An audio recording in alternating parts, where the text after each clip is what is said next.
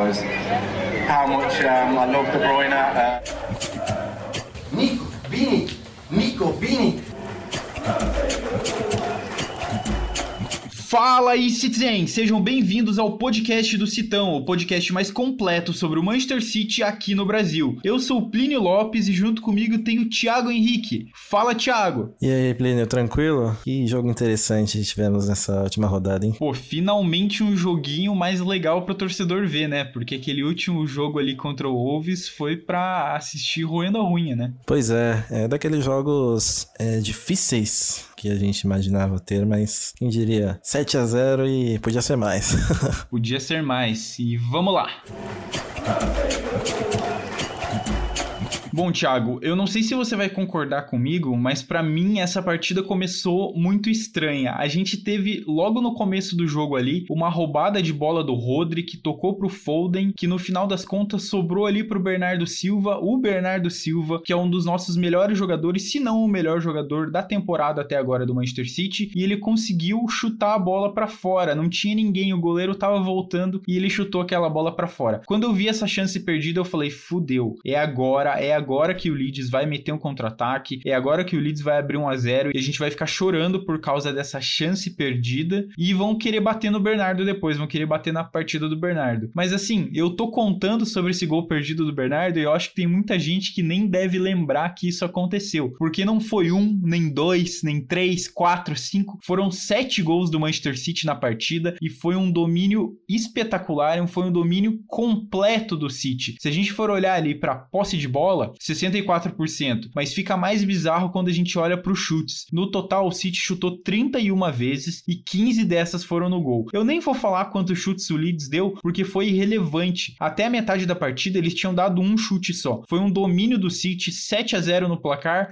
fora o baile. Quero saber qual foi o teu destaque aí, Thiago. Com certeza meu destaque foi o Rodri. É incrível cada partida que eu vejo dele. Se destaca cada vez mais, controla a, volância de uma forma que a gente nem lembra do Fernandinho. Temporada passada, vi aquela discussão. Muitos queriam ter o Fernandinho ali, outros enfatizavam que o Rory deveria ter uma chance para se desenvolver, né? O cara mais jovem vai dar mais frutos para nós no futuro. Só que nessa temporada, jogo a jogo, o controle dos desarmes, cada passe longo, cada malícia que o, o demonstra me impressiona. E nesse jogo contra o Leeds foi muito mais notável. Primeiro que ele quase fez um golaço se ele quisesse realmente realmente chutar e ele tem um chute bem interessante, ele até que poderia ali. É, a bola sobrou pro Foden, ó, caixa. Eu fiquei feliz. E também destaco uma partida incrível do Kevin. Parece que ele não sentiu tanto a Covid assim em campo. Felizmente, né? Embora depois ele deu. Ele teve uma fala onde ele fala que ele se sente ainda um pouco nos primeiros arranques, mas essa partida foi daquelas que a gente sentia falta, sentia saudade dele das temporadas passadas, onde cada chute dele era um perigo, cada levantamento era perigosíssimo e, enfim, fomos felizes. Pô, no final das contas, o Manchester City e a Premier League deram o prêmio de melhor jogador da partida pro De Bruyne, né? Se a gente for entrar assim nesses sites de estatísticas, né? Eu sempre falo do SofaScore aqui, o De Bruyne ganhou um 10, a nota perfeita, né? Mas eu acho que o Rodri fez uma partida tão boa quanto. É, até o Rodri sair, né? Porque o Guardiola tirou ele ali aos 10 minutos do segundo segundo tempo. E o Rodri já tinha decidido o jogo até aquele momento. Mas, infelizmente, como ele saiu, o De Bruyne jogou o jogo inteiro, ainda meteu dois gols, fez golaços. Eu acho que é justo que o De Bruyne ganhe o título de melhor jogador da partida, mas eu gosto de ressaltar sempre essa partida do Rodri, que vem fazendo uma temporada espetacular. E é incrível porque você olha pro Rodri de uma, duas temporadas atrás ali, você fica até com medo. Você pensava, bom, se não tem Fernandinho, eu lembro que o pessoal sempre falava, se não tem Fernandinho, não tem vitória. Sem Fernandinho, sem vitória. E agora é sem Fernandinho, com vitória, porque a gente tem o Rodri jogando de terno e jogando muito bem. Mas eu queria aproveitar também para destacar um outro jogador que tinha dado uma sumida, que é o Grealish, né? O Grealish tinha dado essa sumida, tava fazendo algumas partidas bem ruins e bem abaixo do que ele consegue, e dessa vez ele foi premiado com o gol. É claro que ele fez outras jogadas ali, ele conseguiu dar ranks, fez cortes, finalizou outras vezes pro gol, mas no final das contas, o gol dele saiu de cabeça, né? Uma coisa estranha da gente pensar o Grealish fazendo gol de cabeça. Eu acho que se duvidar, esse é o primeiro gol de cabeça do Grealish na Premier League. Eu tenho quase certeza disso. E achei até engraçado que depois na entrevista pós-jogo, o Grealish falou pro repórter que ele não tava acertando nada, né? Tem uma expressão lá em inglês que ele fala: I couldn't hit a barn door. Eu não conseguia acertar a porta do celeiro, né? Porque ele realmente tava mal, mas eu acho que esse golzinho dá um pouco mais de moral, dá um pouco mais de psicológico pro Grealish e já deu para ver que ele tava mais solto em campo e já tava atacando mais. Então queria deixar esse destaque pro Grealish também. E, cara, queria devolver com uma pergunta já para você, Thiago, pra gente refletir também, porque quando saiu a escalação, a gente viu Rubem Dias, Laporte, Zinchenko e Stone jogando os quatro na zaga. Uma coisa bem estranha, mas que no final das contas deu certo, né? Será que isso pode se repetir no restante da temporada? O que, que você acha? Quando eu olhei a escalação, né, eu tava ali especulando com o pessoal do City Stuff qual seria a escalação, porque temos garotos na base, né? Infelizmente temos boas peças ali para se experimentar, para testar para as próximas temporadas. Só que esse era aquele jogo complicado de se prever qualquer coisa, porque o Leeds a gente sabe que é um time que, querendo ou não, tem um estilo de jogo muito parecido com o do City e tem um contra-ataque muito letal. A nossa sorte é que o Rafinha não estava no melhor dos dias, estavam cheios de desfalques. Então eu, assim que vi, pensei que o Pep foi bem cauteloso, tanto que o Stone estava ali na lateral direita, ele foi um lateral muito mais defensivo em grande parte do jogo. Assim que o placar estava um pouco mais elástico, ele começou a se soltar, começou a tentar é, dar uma apoiada ali ao, ao, ao Marre, só que né, tiveram alguns lances que ele simplesmente perdeu o tempo de bola e, enfim, dá para aceitar, né? Não é a posição dele e ele quebrou um baita galho ali. Eu achava que seriam três zagueiros, tanto que na escalação é, que eu havia pensado, eu acreditava que o Zinchenko ia ser um, um meio campista ali pela esquerda, o Kevin seria o meia central, formaria quase um, um losango ali no meio para que a gente tivesse cada vez mais posse. Só que, incrivelmente, foi a formação clássica, nosso 4-3-3, com o Rodri encabeçando a volância ali, o De Bruyne de um lado, o Bernardo do outro, e o trio Jack, Phil e Mahrez. Sobre o, o Grealish, é, eu, eu, eu quero colocar na, na cabeça das pessoas, eu coloquei isso depois desse último jogo. Eu acho que depois desse primeiro gol, ele será meio que, que o Mahrez ali da ponta esquerda. Se a gente lembrar quando o Mahrez chegou, muitos dos lances dele não davam certo. Eu lembro que teve um lance icônico, eu não lembro contra quem foi, mas hum, bem no início da, da dessa passagem dele pelo, pelo City, o Mahrez tentava sempre fazer um golaço, sempre botar a bola no ângulo. Ele era um pouco fominho no, no começo e, e, eu acho que a gente vai ver essa fase do Grealish sim, dele tentar arrancar, tentar driblar. Os primeiros lances dele foram dessa forma nesse jogo contra o Leeds. Ele deu uma arrancada bem interessante e um chute que não levou tanto perigo, mas sempre mostra essa personalidade dele. E eu acredito que nesses próximos jogos, principalmente contra o pessoal ali que tá na parte de baixo da tabela, é interessante para que ele se solte cada vez mais e, se torne essa opção é, mais frequente, uma opção mais perigosa, né? Porque cada vez mais tenho certeza que o Foden será o nosso falso 9. A gente tem que falar dele também, porque ele vem cada vez mais mostrando uma agressividade e tem se dado bem contra caras altos. Né? A gente destaca ali na zaga do Leeds o Diego Llorente, que é um cara alto e muitas vezes ele conseguiu se sair bem. Né? A gente não pode esquecer que o Fio é um cara magrinho, mais rápido, mas querendo ou não, né? Em posição física conta muito na Premier League. É o que o pessoal mais destaca. E olha, ele tem saído bem, tem marcado gols, tem sido aquele atacante rápido. Quem iria imaginar, né, que ele estaria ali? Para mim, ele era o ponto esquerda. Para mim, ele era a solução para a saída do, do Sané. E, enfim, estão acontecendo coisas novas e é muito bacana acompanhar isso.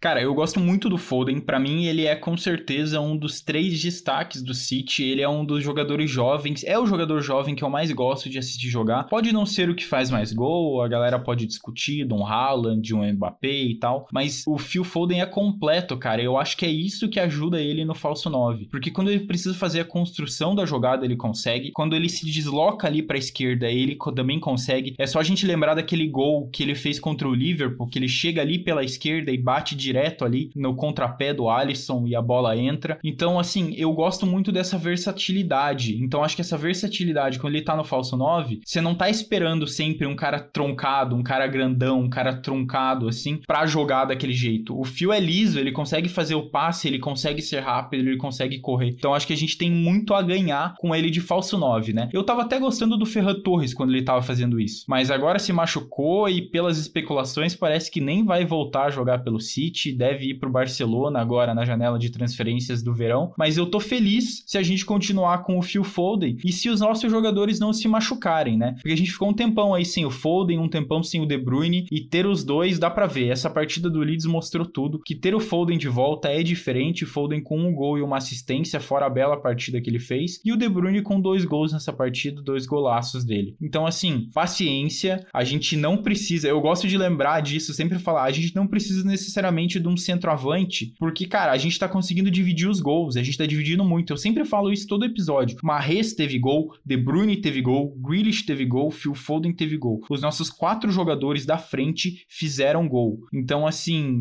é espetacular isso. A gente teve mais, né, o gol do John Stones também, que foi, assim, para sacramentar o caixão do, do Leeds. E quando eu vi no final, veio o Aki para jogar o último prego, assim, porque daí a partir daí não tinha mais como fazer. Aki entrando de substituto e metendo um gol de cabeça para cima do Leeds. Eu nem sei, para ser bem sincero, Thiago, se dá pra gente falar muita coisa desse jogo, foi um domínio tão grande. Eu não, não nem sei explicar o que, que aconteceu, ficar analisando assim o que, que aconteceu com o Leeds. Parece que foi aquela tarde que não deu nada certo pro Marcelo Bielsa e os jogadores do City não tinham nada a ver com isso, né? Foram lá e fizeram o trabalho deles. Eu acho que todo mundo fez partidas boas. O Bernardo talvez tenha feito uma partida um pouco abaixo, mas ele tem crédito infinito nessa temporada, tem que dar um descanso para ele também. Tanto é que ele foi substituído no intervalo por precaução, porque estava com umas dores musculares, aparentemente tudo certo, mas o resto dos jogadores do City nem tem o que falar. A partida que o Mahrez fez, partida que o Foden fez, De Bruyne fizeram, foi um jogo daquele gostoso de assistir e sabendo que os jogadores estavam jogando bem. Mas, se você me permite, eu vou querer dar uma cornetada sim. Vou aproveitar que o Baú não tá participando desse episódio, porque ele me mandou uma mensagem dizendo que ia me xingar se eu falasse isso. Mas, cara, eu não gostei das substituições que o Guardiola fez. Eu não sei o que, que você achou disso, mas eu tava muito esperando que, assim, pô, o placar tava 4 a 0 5 a 0 tava dominando. Por que, que a gente não coloca o Cole Palmer? Por que, que a gente não coloca os laterais ali, que estavam ali para ganhar experiência e ganhar minutos? Wilson Esbran, o CJ Egan Riley, eles iam ganhar minutos num jogo que já tava dominado pra gente, ia ser uma coisa muito boa. Mas em vez disso, a gente preferiu colocar o Gundogan e colocar o Fernandinho, e depois colocar o Ake ainda para finalizar. Eu não entendi muito bem essas mudanças. É claro que tem toda aquela questão de que os jogadores têm que estar prontos para os próximos jogos, eles têm que manter um nível de atividade e tudo, mas pô, não custa nada você colocar outros jogadores mais jovens. Não adianta ficar com essa desculpa de ter que manter o nível dos jogadores alto em todo jogo, senão pode pegar os garotos da base e nem precisa convocar eles, nem precisa chamar eles pro banco. Se essa partida não era a partida perfeita para os jovens entrarem, então eu não sei que partida que eles vão entrar, né? O que, que você acha aí, Thiago? Sentiu falta dos jovens também? Sim, é, eu acho que isso era um jogo pra gente colocar o Palmer, né? Ele tomou a frente é, dos jogadores da base que, que sempre vão ter a preferência do Pep. Temos que testá-lo o máximo de jogos possíveis, principalmente contra os adversários que ofereçam uma dificuldade tática, que eu creio que é muito sobre como que o Pep pode oferecer surpresas. E num jogo onde pre precisamos de uma novidade, ele, ele com certeza será tanto ali pela esquerda no lugar do Marres, ou tanto ali como falso 9. Como ele é um cara alto, eu acredito que é um cara alto e, e, e rápido, né? Ele pode oferecer essas, essas opções. Gostaria sim de vê-lo, mas eu, eu gostei sim da entrada do Fernandinho. Eu acho que ele tá um pouco triste por mais que ele tenha todo é, esse lado nobre, por, por, mais que ele seja esse capitão muito fora de campo também, eu acho que ele tem sentido falta de entrar em muitos dos jogos. Então, meia. É, um terço ali das substituições eu, eu, eu corneto, tirando ali o nosso, nosso Fernandinho. A gente não falou, a gente, principalmente você, nós não falamos de um cara que eu, eu tô amando muito essa temporada, que é o, o Gundogan. O Gundogan, é, ele é a nossa primeira opção, nossa segunda opção de capitão, e ele tem se tornado uma, um assistente, um marcador tão frequente. Olha só, ele entrou e deu duas assistências pro Kevin, né? Eu vejo como o parceiro ideal para nossa parte de família. E é curioso, o Bernardo ele fez uma partida um pouco abaixo, mas é, eu vejo que ele não combina com o De Bruyne. Parece que não casa. O, o Gundogan, quando tá em campo, ele busca muito o, o Bernardo. Bernardo é uma formiguinha, vai para lá e para cá, traz a bola, dribla 15, dá caneta, dá outra caneta, toca no Gundogan, toca nele de novo. Agora, quando o Kevin tá em campo, ele que geralmente finaliza as jogadas, não tem um, um retorno ali. Então eu, eu vejo. Não é a primeira vez que eu vejo que eu tenho essa sensação, mas nesse jogo eu tive com uma, uma força maior. O que, que você acha? Cara, é que eu acho difícil destacar essa temporada do Gundogan quando a gente olha pra última. Eu abri os dados aqui da Premier League rapidinho.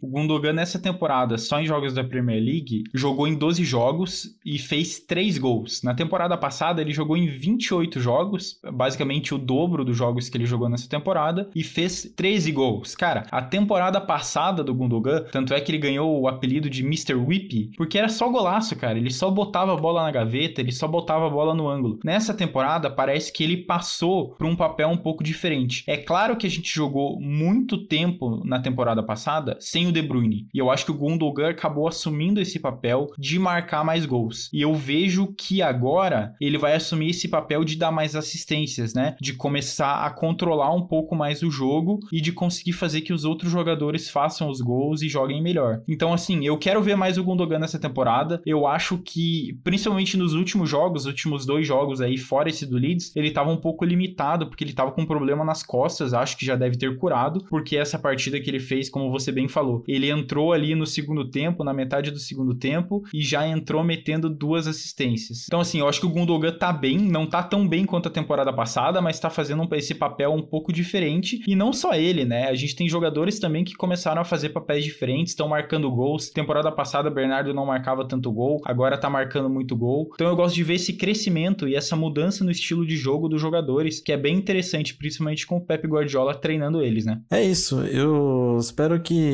nessas próximas temporadas que o nossos meias vão ter com o Pep, eles absorvam o máximo de ideias possíveis. É, quando o Gundogan chegou, não esperava que ele fosse um jogador, querendo ou não, tão versátil. Eu via mais como um, um meia 8 e, enfim, se machucou, se tornou a primeira opção como reserva do, do Davi. E quando isso aconteceu, eu não sabia muito para que lado iria. E, enfim, as duas últimas temporadas disseram quem ele é. E eu fico muito contente com isso. Temos jogadores muito específicos para cada, cada função. Temos um criador, finalizador letal, que é o Kevin. Temos um, um cara difícil de tirar a bola, que é o Bernardo. Temos o, o Gundogan com aquele, com aquele giro 360 dele inconfundível, com boas assistências, com uma finalização muito interessante também. Então, acho que estamos bem, bem servidos até a próxima contratação, né? Vamos acompanhar aí essas próximas, os próximos capítulos dos nossos meias. Bom, Thiago, acho que sobre essa partida contra o Leeds é isso. Vamos falar agora um pouquinho do próximo jogo contra o Newcastle. Fiquem aí com a gente, galera. Gundogan, De Bruyne, plenty of time, plenty of room. Take that, says KDB. It's an absolute rout. What a hit that is. Good job the netting was there for those behind the goal. Grande Castelo Novo, grande Newcastle, que acabou perdendo para o Liverpool nessa quinta-feira, que é o dia que a gente está gravando esse episódio do podcast. Isso significa o quê? Que o City continua sendo líder com um ponto de distância para o Liverpool, mas o Chelsea tropeçou. O Chelsea empatou o jogo dele, então o Chelsea fica um pouco mais para trás ali na briga pelo título. Por enquanto, é claro que ainda tem muito jogo para ser feito, mas o City está conseguindo deixar. Deixou o Chelsea para trás, que era o líder, e agora vamos tentar deixar o Liverpool. O importante é a gente fazer o nosso lado, porque agora a gente vai pegar, né, o Newcastle que perdeu pro Liverpool, então a gente não pode fazer feio, a gente tem que ganhar também. O Newcastle é o último ou penúltimo da tabela, né? Então tá muito mal nessa Premier League, jogando muito mal, apesar de ter alguns jogadores bons. Eles têm o Callum Wilson, tem o San Maximan, tem outros jogadores que se destacam assim no plantel deles, mas até agora não tem dado nada certo pra galera lá do Castelo Novo para os Magpies. E eu acho que o City, bom, o City vem de uma partida de 7 a 0 para cima do Leeds, né? Que teoricamente é um adversário mais forte do que o Newcastle. Então eu tenho até medo, não quero fazer um jinx aqui, não quero amaldiçoar isso, eu até sempre gosto de ficar batendo aqui na madeira, mas eu acho que é uma partida pra gente se deliciar e para ver os jogadores jogando bem ali, porque é para ser um jogo fácil, né? Pelo menos mais fácil do que o Leeds e mais fácil do que o Wolves, né? É o adversário mais fraco que a gente vai pegar nesse ano ainda. É, o, o Ed Howe, né, que é o técnico do, do Newcastle nesses últimos meses, pegou uma missão difícil, que é tentar, tentar livrar o time do rebaixamento. A gente sabe da, da história, o, o Newcastle agora é um dos, é um dos novos ricos ali, é o nosso primo rico na, na Premier League, só que não adianta receber esse investimento todo prometido para essas próximas janelas e acabar rebaixado. Então, é aquele jogo perigoso também, assim como foi contra o Leeds. O Arce, que não tá aqui, tinha falado comigo que o jogo seria um a um e no intervalo ele já falou: É, ziquei, rapaziada. Acertei muito. então, é, é, eu acho que é mais um jogo que pode ser aquele 2 a 1 sofrido ou pode ser um 4 a 5 a 0 Tomara que corresponda com a sua expectativa. Eu espero que seja um jogo mais um que o Kevin consiga voltar cada vez mais ao padrão dele, que ele consiga acertar os dribles. Parece que ele até melhorou a forma física dele nesse, nesse período. Ele tava um pouquinho mais quadrado. E eu, como sou um cara que repara muito em fotos, né, por, por ter que é, montar artes, por estar sempre de olho nas redes ali, não tem uma diferença. Bom, vamos ver se ele consegue manter esse ritmo todo para que tudo dê certo. Os dribles, os chutes maravilhosos, enfim. Próximo jogo tá aí e vamos sofrer. Ou não.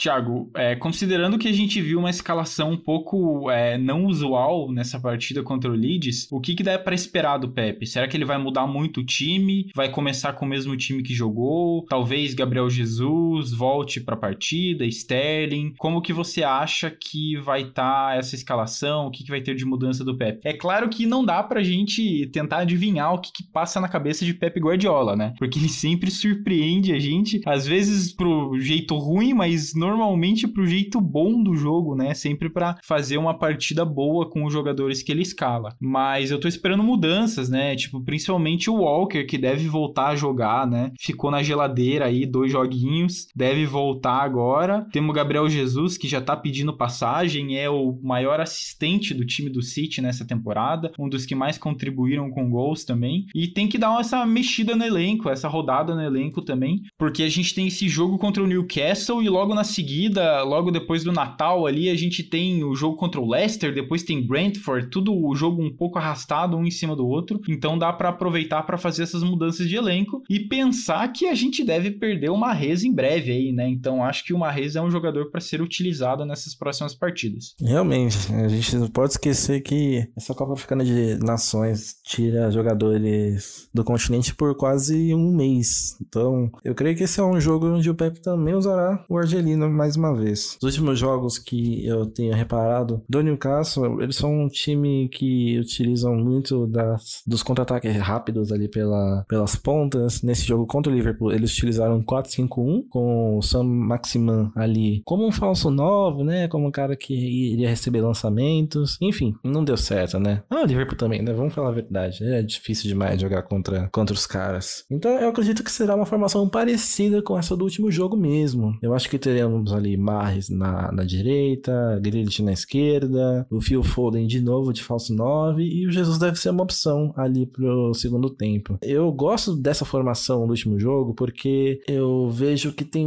muitos jogadores que conseguem tirar alguma coisa da, da cartola. O Grealish, por mais que ele não tenha uma participação direta, ele tem participações secundárias muito interessantes. Ele é um cara que consegue um passe muito específico ou pro, pro, pro Bernardo ou pro Kevin é, terem chances de perigo. O, o mais nem se fala, né? Mais que ele tenha aquela. bem parecido, né? A, a, a jogadinha de Robin e, e, ele acerta muitas vezes o ângulo com o chute colocado dele. É muito frequente. Então eu, eu creio que contra uma possível retranca, um desses dois jogadores das pontas conseguem tirar ali um coelho da cartola pra gente. Se tivermos mais uma vez o Kevin abençoado ali, acho que será um jogo de vitória tranquila para nós. Para fechar esse assunto do próximo jogo, Thiago, eu quero saber qual é teu palpite e quem você acha que vai marcar os gols. Eu vou começar. Eu acho que esse jogo vai acabar 3 a 0 pro City. Tô apostando num gol do Marres, um gol do Gabriel Jesus e um gol do Kevin De Bruyne. Qual que é teu palpite? Conta aí. Bom, eu tô achando que é um, um 2 a 0 ali, dois gols do Kevin. Tô apostando tudo nele aqui. Se tiver um, algum local para apostar, você indica aí. Tô colocando mil, mil conto nele aqui. Vamos ver. Faz isso e daí quando você vai ver a escalação, De Bruyne no banco, né, cara? É, é o clássico Pepe Guardiola. Ai, meu Deus. Tiago, queria, antes da gente fechar aqui o podcast, só comentar um assunto, né? A gente ainda vai fazer um episódio especial sobre é, Sérgio Agüero, mas só deixar nosso abraço aqui, né, pro Agüero. Claro que duvido que ele vai ouvir esse programa, pelo menos por enquanto, né? É, mas, assim, deixar esse abraço pro Agüero e lembrar como ele foi um ótimo jogador do City e uma ótima pessoa aqui dentro do Manchester City. A gente assistiu a despedida dele nessa quarta-feira, muito emocionado. A gente viu gols dele, eu assisti todos os gols, os mais de 200 gols que ele tem pelo Manchester City. E, cara, é de ficar emocionado e de agradecer por ele ter jogado. Uma tristeza que a carreira dele não pôde continuar. Mas é isso, né? Obrigado, Agüero. E só deixar as palavras. A gente vai falar muito mais nesse episódio agora especial que a gente tá para gravar, que provavelmente deve ser lançado na semana que vem. Especial sobre Sérgio Agüero, sobre Sérgio Agüero aqui no Manchester City. Mas deixar esse abraço pro Agüero e dizer obrigado. Foi, foi, foi bem emocionante. E, vou dar uma passada rápida por cima dessa história inteira. Quando, quando ele teve esse mal súbito, eu tava acompanhando o jogo e foi pouco assustador, né? Porque você tá acostumado a ver o Agüero colocar a mão ali atrás da, da coxa e fala, é, a gente já conhece essa situação. Mas quando, quando você vê alguém colocando a mão no peito, não é algo muito, muito legal, ainda mais quando é o seu jogador favorito, né? Eu, eu gosto tanto da Agüero, assim, porque ele me fez conhecer pessoas muito bacanas, né? Eu conheci o, o Baú lá em 2012, se eu não tô enganado, pelo Twitter. Conheci o Arce, né? Eu também conheci você muito por conta disso e, cara, me fez ter amizades muito bacanas pela, pela internet. É cruel.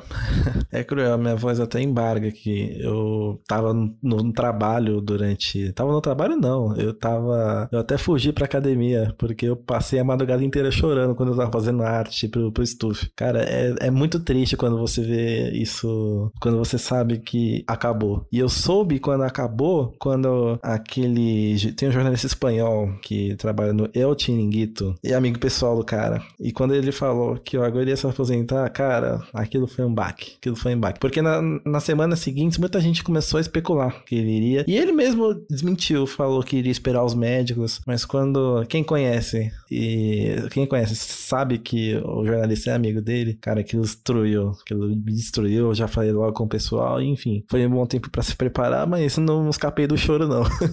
chorei no trabalho, chorei no ônibus, chorei no Uber, chorei hoje também.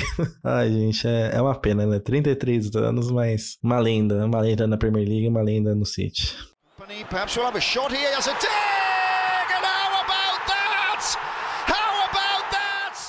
Ah, é claro, a gente esqueceu de comentar, né, Thiago? Acho que é importante falar. Muitos jogos lá na Inglaterra foram cancelados agora por conta do, de uma nova onda, né, do coronavírus com a variante Omicron. A gente sabe que o pessoal não é tão vacinado lá na Europa, até dentro dos jogadores era um nível de vacinação baixíssimo ali na Premier League. Então, essa, esse novo surto ali afetou alguns times, como United, Leicester. Alguns jogos foram cancelados, mas até agora o jogo do City foi mantido para ser nesse domingo. Espero que a temporada Premier League não mude muito muito, né? Eles mudaram alguns protocolos, voltaram na questão dos testes dos jogadores, como que tudo deve ser feito. Acho que isso deve dar uma melhorada, uma abafada, mas é bom ficar de olho, né? Porque falando isso, né? Aqui no Brasil também a Covid ainda não acabou, apesar de parecer que acabou, né? E a gente vê isso se refletindo lá no futebol com jogos sendo cancelados de novo. Esperamos que nada mais grave aconteça, a gente não fique tanto tempo sem futebol, os jogos não sejam cancelados e ninguém fique doente ou morra ali envolvido, né? Nessa coisa, né? Mas é, é um sinal de alerta e espero que esse jogo, a gente tá gravando aqui na quinta-feira de noite, muita coisa pode mudar até domingo, mas até agora esse jogo tá mantido e vamos que vamos pra vitória. É isso aí, gente, o podcast do Citão fica por aqui. O podcast do Citão é uma produção da Icarus Produtora e do Manchester City da Depressão. A direção geral e a produção são feitas por Plínio Lopes. A edição, finalização e mixagem são feitas por João Rain. A divulgação é feita por Matheus Eleutério e as artes de divulgação são de Thiago Henrique. Valeu, Thiago. Até uma próxima. Valeu, Plínio. Tamo junto. Até uma próxima aí. Espero não ficar tão na bad agora. Pensando na agora de novo. é isso aí. Valeu, Thiago. Obrigado, ouvinte, e até uma próxima.